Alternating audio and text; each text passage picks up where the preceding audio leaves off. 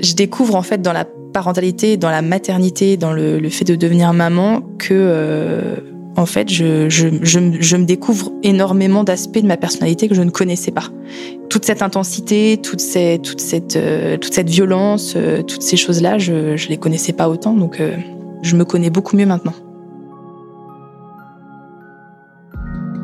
Pour que ses enfants, Abel et Swad, soient heureux et épanouis, Marion s'investit autant qu'elle peut.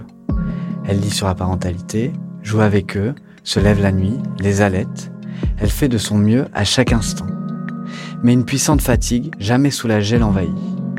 Petit à petit, elle s'énerve de plus en plus souvent, perd son plaisir à être parent et adopte des comportements aux antipodes de ce qu'elle estime être une bonne mère. Comment ce surinvestissement auprès de ses enfants l'amène à un burn-out? Comment gère-t-elle les montées de colère qui l'envahissent Et comment arrive-t-elle à sortir de cet épuisement dévastateur si fort qu'il remet en cause son plaisir à être mère Je suis Antoine Lalanne Desmé et vous écoutez Parenthèse, le podcast de la Croix-Rouge dédié à des histoires de parentalité.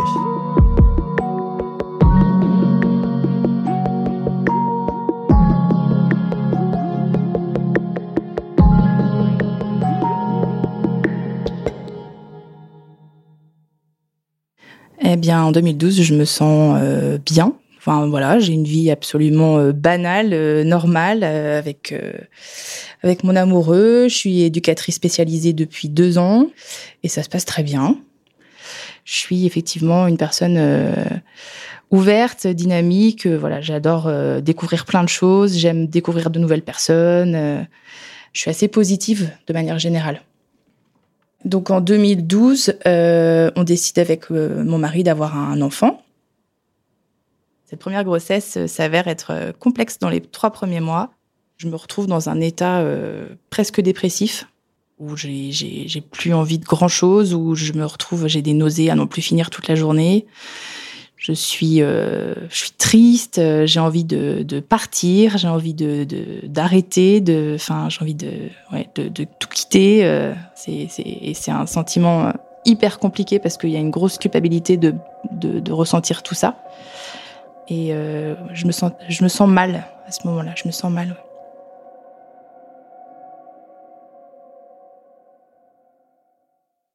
La suite de la grossesse, pas d'encombre Ensuite, euh, à part des maux de dos, euh, des choses qui sont assez euh, communes.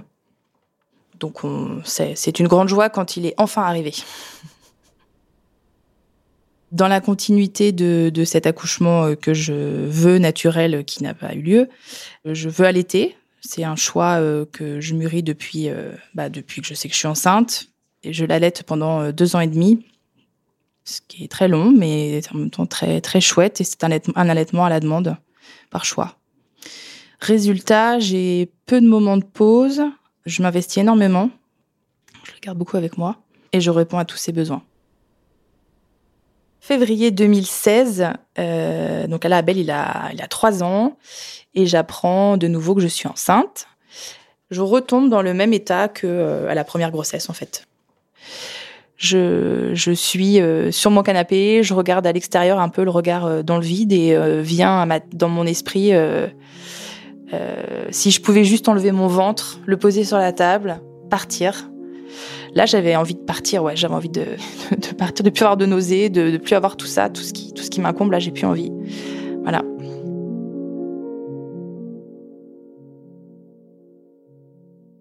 Donc arrive l'accouchement de Swad.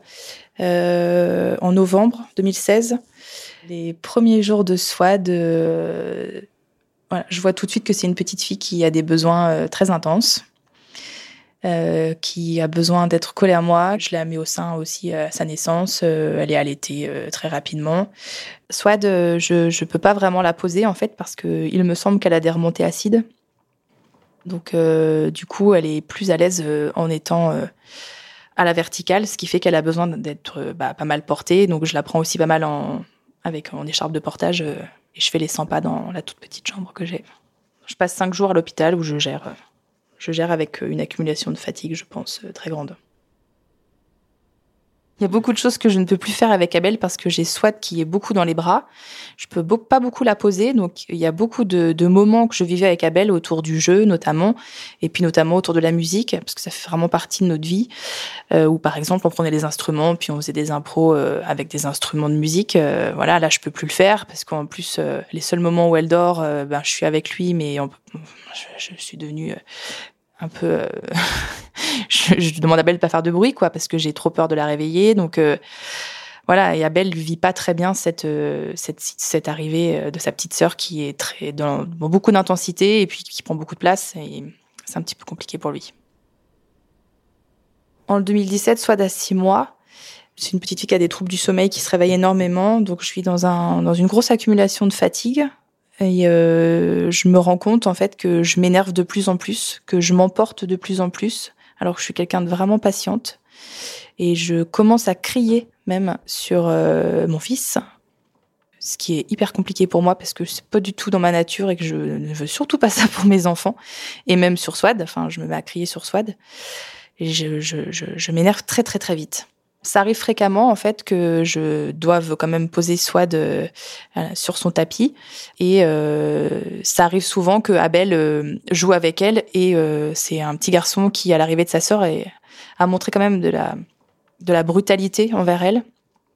Et donc eh bien voilà, je, je, suis en train de faire à manger et puis ben j'entends que Swad se met à hurler et quand j'arrive, je vois Abel qui me regarde avec un air oui j'ai encore fait une bêtise il lui a marché dessus et, et donc là je m'emporte parce que c'est compliqué pour moi de me dire que euh, mon fils peut brutaliser sa petite sœur ou que mon fils peut euh, en vouloir à sa petite sœur. Je lui explique, euh, mais c'est vrai que j'ai tendance à expliquer beaucoup à mes enfants, mais là je, je m'emporte, je, je, monte très vite au créneau alors que d'habitude, voilà, avant l'arrivée de Swad, Abel, je lui parlais normalement. Je, je, dis pas que je sais jamais le ton parce que des fois je sais le ton, c'est pas ça. Mais euh, là, je sens en moi une, une, forme de violence qui monte quoi et, et que j'arrive pas à retenir.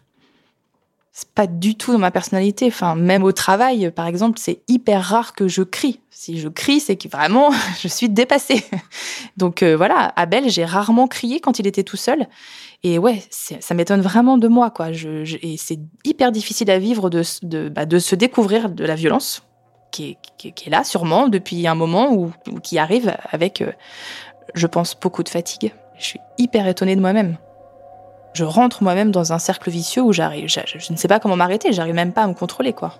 Je m'en veux parce que j'ai pas du tout envie d'avoir euh, d'être euh, une maman qui hurle sur ses enfants. Là, j'ai de nouveau envie de fuir, j'ai de nouveau envie de partir. Euh, j'ai encore envie de, tout plaquer, de, je sais pas, faire le tour du monde alors que j'ai pas vraiment voyagé. Enfin, c'est pas vraiment ça, c'est vraiment euh, même partir au bout du jardin, mais mais j'ai envie de partir. Me retrouver toute seule avec mes deux enfants, c'est compliqué pour moi. Je, comme si j'étais un peu perdue. Je pense que ce qui est compliqué dans le fait de rester seule avec les deux enfants, c'est que j'ai peur de moi en fait. J'ai peur de ne pas y arriver, j'ai peur d'exploser, j'ai peur d'être euh, mauvaise avec mes enfants, euh, j'ai peur de pas réussir à, à coucher soit parce que je sais que c'est toujours compliqué, j'ai peur d'avoir de pas avoir l'énergie pour euh, pour y arriver parce que je, suis extrêmement fatiguée. Je pense que j'arrive à un, point où, où moi j'ai jamais connu ça en plus de d'être fatiguée autant. Je ne connaissais pas ça. Et voilà, je, je, pense que la fatigue et puis cet énervement, ça me fait peur en fait. Et en fait, j'ai tellement peu de pause que bah, ça s'arrête pas en fait.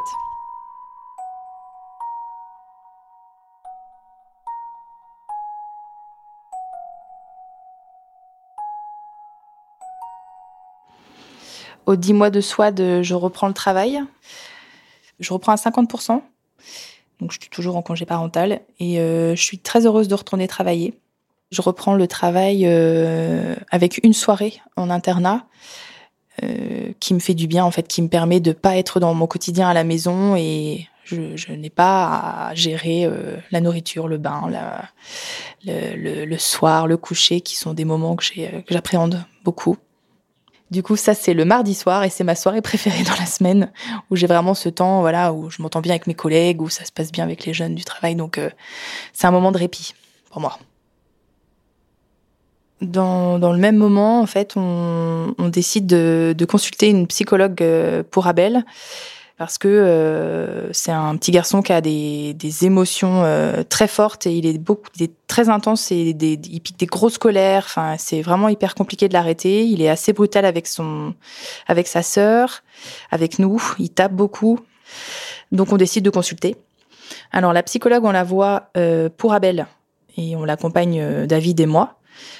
Puis moi, en fait, j'accroche bien avec cette psychologue-là. Euh, je lui demande est-ce que euh, je pourrais euh, vous consulter aussi? Parce que je sais que beaucoup de psychologues qui préfèrent ne pas prendre les membres d'une même famille. Mais elle, elle est, elle est pas comme ça. Donc ça, ça me plaisait bien qu'elle fasse ce pas de côté parce que j'avais déjà fait une, j'avais déjà consulté une psychologue pour moi avant d'avoir des enfants. Et ça me plaisait bien cette idée qu'elle puisse se dire bah non en fait moi je fais voilà je fais autrement ça me va je sais faire la part des choses alors j'ai aucune difficulté à parler, je, parle assez facilement.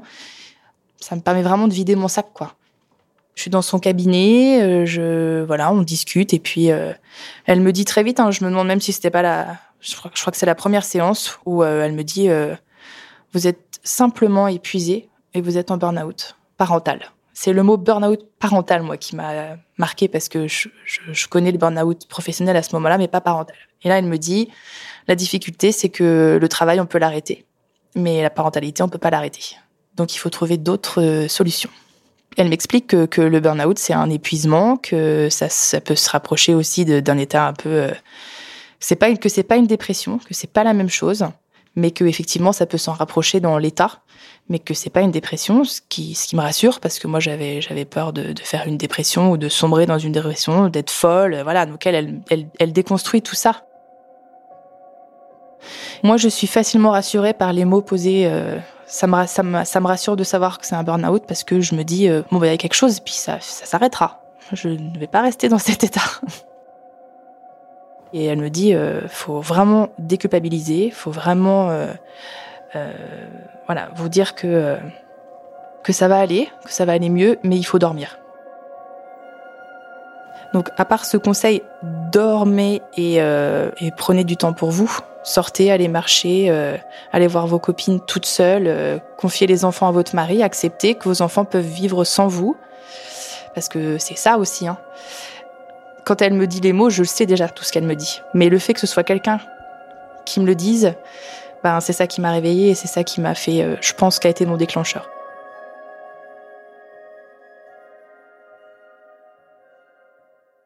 À ce moment-là, c'est vrai que je suis, assez proche d'une, d'une copine on a la même manière d'élever nos enfants. On est toutes les deux, euh, on s'impose beaucoup de choses. je pense, on est dans un dans un dans une dans un maternage proximal comme ça s'appelle, et euh, on se voit euh, pas mal l'une chez l'autre.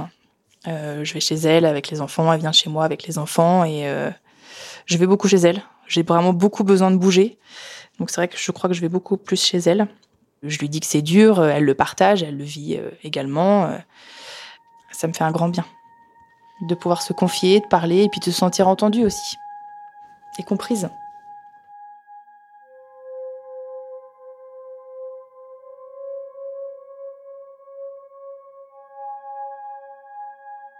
Ce qui a été un, grand, un gros travail pour moi, euh, pour mes deux enfants et notamment euh, pour Abel, parce que j'ai découvert ça avec Abel, c'est euh, des grosses problématiques liées à la séparation. On a beaucoup travaillé sur ça avec beaucoup de professionnels euh, après la naissance d'Abel, euh, où j'ai l'impression qu'on me l'a arraché parce que j'ai l'impression qu'on m'a m'a vraiment arraché mon enfant et que j'étais pas prête et que lui non plus et ça a commencé comme ça notre histoire à tous les deux. J'ai souvent peur quand euh, mes enfants sont loin de moi visuellement. Alors quand quelqu'un d'autre s'occupe d'eux, il y a, y, a, pas de souci quand ils sont chez leurs grands-parents, voilà. Mais quand ils sont avec moi et qu'on est en balade et que c'est moi qui suis responsable d'eux, j'ai souvent peur. Et il y a un, il y a un événement euh, qui, qui, qui me marque, qui est marquant pour moi, c'est que euh, on est à un baptême. Euh, Abel a 5 ans, on part tous vers ce baptême. Et en fait, on se prépare. Moi, j'ai Swad qui est en, qui est en porte-bébé. Euh, voilà. Puis on met, je sais pas, on met nos chaussures. Et puis je cherche Abel, je le trouve pas. Et je l'appelle. Je l'appelle de plus en plus fort. Il répond pas. Là, je vois que la porte du portail est ouverte, ça donne sur la rue. Tout de suite, je me dis, euh, ça y est, il a été enlevé. Voilà, ça c'est ma, crainte principale, c'est qu'il soit enlevé. Je le cherche dans la maison, je dis à David, euh, cherchons-le. Je commence à, voilà, tout le monde commence à chercher Abel, pas d'Abel dans la maison. Là, je me dis, pas possible, il est où? Et en fait, j'ai couru, c'était à la mer, j'ai couru vers la, digue et là, je le vois au loin. Mes jambes me lâchent à ce moment-là, vraiment. Je, tombe et je m'effondre en pleurs.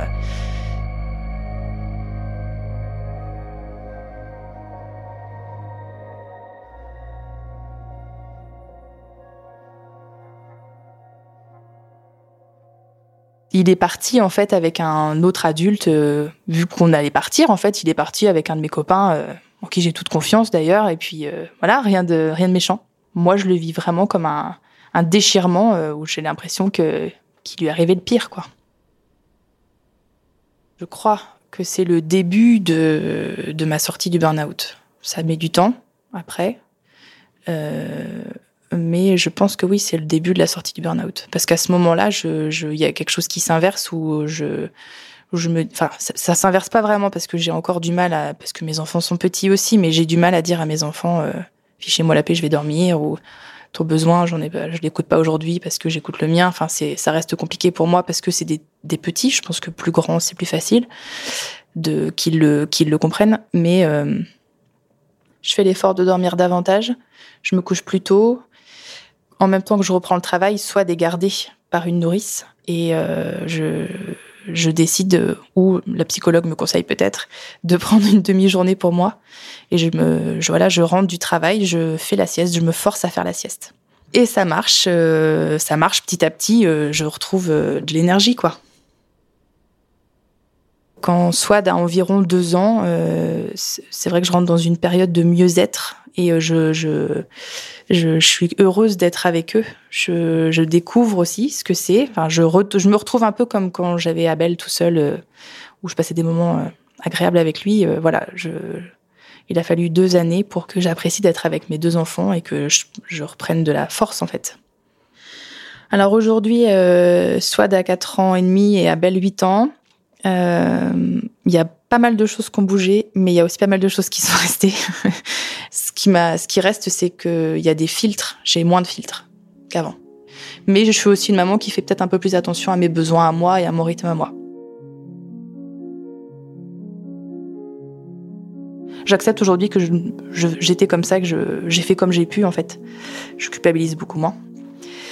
Et euh, oui, ils arrivent plus facilement aussi à me laisser des temps de pause. Ça, ça arrive. Des fois, ils sont pas, ils sont pas disposés, mais comme tout enfant. Euh, exemple, ce matin, j'avais envie de ranger ma maison, donc là, forcément, les enfants me sollicitent.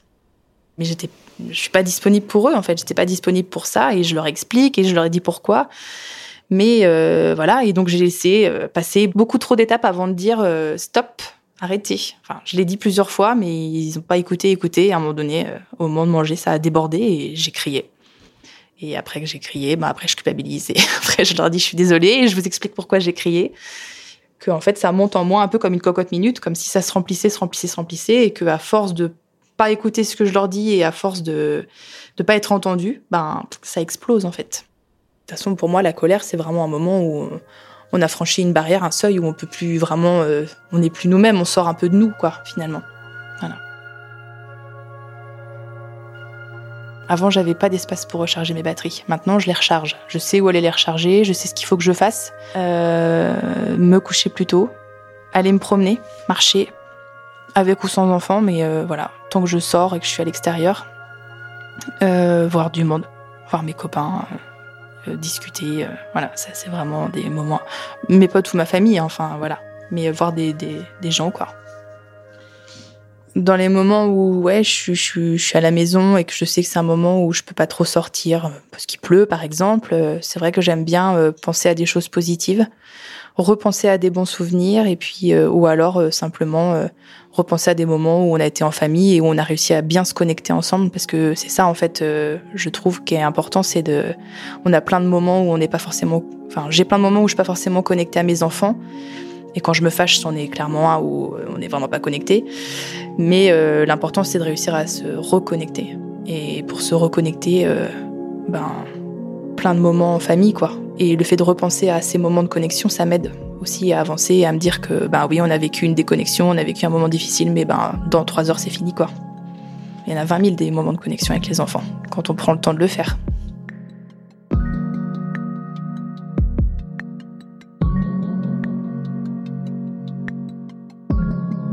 Vous venez d'entendre Marion nous raconter son burn-out parental à mon micro.